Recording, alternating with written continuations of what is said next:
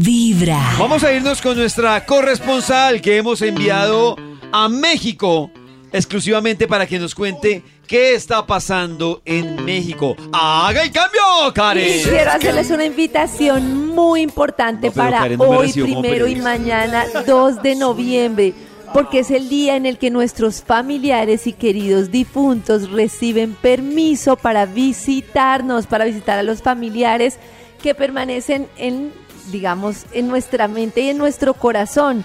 Entonces está lleno de altares México y en los altares yo los quiero invitar a todas las personas que han perdido un familiar, que han perdido no, que su familiar ha pasado ya a otro nivel, a otro lugar, que pongan la foto con la vela en un altar así sea pequeñito y que pongan su comida favorita para que puedan venir esta noche y nutrirse del alimento que más les gustaba. Yo tengo mi altar, está doña Marta, está mi abuelita Rosita, mi abuelita Tulia.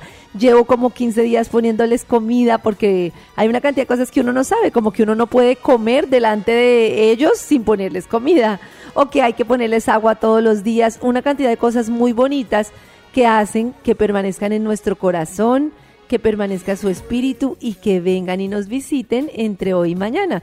Les voy a mostrar después fotos de mi altar. Es una tradición mexicana que me parece hermosa y no es mexicana, en realidad es una tradición maya y de muchos pueblos indígenas y de muchos de nuestros ancestros. En Bali es impresionante la cantidad de ceremonias que se hacen para mantener a nuestros familiares con esos rituales en los que les llevamos comida, los recordamos, les ponemos una luz, ponemos su foto y así pues los integramos a nuestra familia de la cual hacen parte. Pero y aparte, Karencita, esta tradición es, y en verdad en México es impresionante. Estaba viendo ahorita también un artículo de Vicente Fernández que pues este año cumple un año, el 12 de diciembre de, pues, de, de haber ¿De muerto fallecido? entonces, de fallecido, y es el altar que le hicieron, es increíble. Ahí es eh, su esposa, Cuquita, bueno, las flores, la decoración, todo es en verdad muy, muy bonito. Creo que como usted dice, Karencita, muy solemne, muy chévere y una tradición muy bonita. Es un espectáculo en donde yo estoy, que es en... ¿Dónde en- estás, güey? ¿Dónde estás, Karencita? ¿Dónde No, estás? en, ¿Dónde en está? Yucatán, la tradición Ah, sí es la tradición maya y se llama Hanal Pishan. Y es una tradición, pero muy, muy importante. Eh, y pues los, los altares son impresionantes, son hermosos. Y sí, muy lindo, muy bello. 9 de la mañana, 3 minutos. ¿Ustedes qué en el tal? resto de México es una tradición azteca. Es que son muchas tradiciones, o sea, Oh. muchas culturas recuerdan, sobre todo hoy, a sus muertos. Entonces, es muy bonito unirnos a esa tradición. Perdón, pollito. No, quería preguntar que ustedes qué tal son para dar propinas. Mm, Yo, buenísima. no, pero no porque yo, he trabajado en, o sea, a mí, esto. me, me- No si me yo me sentí consentido, eh, yo creo que no tengo rollo. Problema. Pero no sé, por ejemplo, los famosos, ¿cómo serán con propinas? Depende del servicio, ¿no? Digo, digo yo así Claro. como con lo que está diciendo. Pues los locales se hicieron muy famosos eh, en una época, este año, a principio, cuando un trabajador, un joven, eh, que Un ex, prestaba- un- trabajador. un ex trabajador, sí, igual era como un pelado que era de hecho productor musical, estaba estudiando, eh, como muchos casos de jóvenes que estudian y trabajan en- y, y prestan servicio pues de, de mesero, de atender mesas, y uno un día eh, también pues un poco yo creo que cansado de servicio, dijo, voy a abrir un, un- un hilo, Oh. un hilo para ver cómo les ha ido con las personas que también han trabajado con famosos y cómo les ha ido.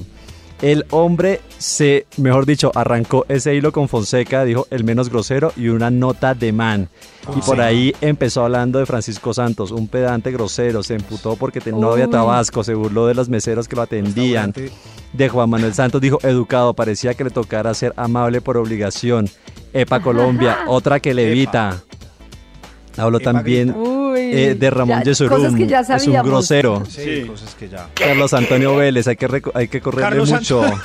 Es un, es un comensal habitual y si algo sale mal, llama al dueño. Ay, qué mamera. Carlos Ah, Germán Vargas Llera no sabe decir por favor ni gracias. ¿Quién? Vargas Lleras. Vargas Llera. Uy, yo conozco, yo conozco dos personas que han trabajado con él mal. Mal, Pero, mal. pero O sea eso que- queda en cámara, ¿no? Pero que, ya captado en pero que cámara. hayas traumatizados. O sea, eso que lo ya un trauma que uno dice, así agresiva Pero- será la cosa. Y Pero yo tengo como una filosofía, hay propinas obligadas en barras o restaurantes que uno dice, ¿por qué? Sí, es cierto, pero, Pero, ¿por qué? no, en teoría Pero yo digo- obligación. Yo, eso, yo digo que sin obligación ni nada, si cada uno, por ejemplo, a- en la estación de servicio da algo al que está atendiéndolo a uno o, o a la gente que trabaja así alrededor. Si cada uno diera de a dos mil, imagínense cómo sería de alegre la vida de todos. ¿Ah? Es que se supone que cuando tú estás pagando ya estás pagando por ese servicio, ¿no? Es lo que intuye uno. Claro. No, en Entonces, realidad la, pero en la realidad la gente de los restaurantes eso se cuadra es con las Con las propinas, propi- los salarios claro, son muy bajitos y la propina es lo que en realidad pues y además no es solo para el mesero, uno califica mucho si el mesero me atendió bien o mal, pero Sí. pues eso le llega a la gente de cocina, a los ayudantes, de- a todo el mundo. No, Pero y- ¿quién- quiero saber más, quiero saber más. Habló también de los de los internacionales que han pasado por este famoso restaurante. Eh, dice el elenco de la Casa de Papel fueron y les encantó la parranda vallenata. Berlín se me acercó y me dijo que por favor otro guaro. Dijo, Rivaldo me pidió una spray en español perfecto. Obviamente le serví esa mondata en blando, dice. Ah. Los Rouse sobrados, no Jorge, sino el hermano. Eh, Eh, eh, yo, yo creo que eso suele suceder, que tienen fama de ser más sobrados los familiares que a veces Uy, el, pero eso sí pasa muchísimo Sí, sí, en la sí, vida. Me ha, me ha pasado mucho que la persona es súper amable y el hijo, el hermano, los hermanos, ush, Son los más son, sí. son los, El son los que se creen Oh. la última Coca-Cola del desierto. No entiendo eso. Por ejemplo, William Minasco es súper amable y la hija, no mentira. y le súper Y querido. la hija, y la hija es el doble del papá. ¿Saben qué? Los esposos, las esposas, los Uy, sí. novios, las Lo que dice novias. Karencita, por ejemplo, Karencita es súper amable y el esposo es mucho más amable. No, también. En realidad es tremendo. Uno no entiende eso. ¿Cómo es posible que la persona que es la reconocida y de todo sea súper sencillo y llega con la noviecita, con el Pero ¿cuál hermano, será? con lo que sea y sean unos cafres? Yo, no yo entiendo. analizo cuál será la explicación de esa, porque como Yo también, yo, no es un análisis que llevo yo. haciendo toda mi vida, la verdad. Porque, o sea que yo digo, el día que esta vieja, digamos, que el man es el famoso y esta vieja es la, la que se cree la, la más. No. O sea que el día que esta vieja se separe este man no es nadie. Pues porque No, pues vive es a que la no sombra. no Oh. entiendo. No, No es que de hecho también decía, hablando de eso, decía que la liendra, decía la liendra y Dani Duque me decepcionaron, se veían sencillos, pero son muy groseros, sobre es todo también Daniela Duque, que, es o que sea, también la el que origen. menos- Pero ¿qué esperan de alguien Sí, que se apoda la liendra? eso decir la liendra ¿Qué es un de- huevo de un piojo que se siembra en la cabeza. ¿Qué esperan de alguien que se, Eso llama, es. que se hace llamar EPA Colombia? ¿Qué, qué Pero esperan? yo en defensa de los, de los famosos La sí digo.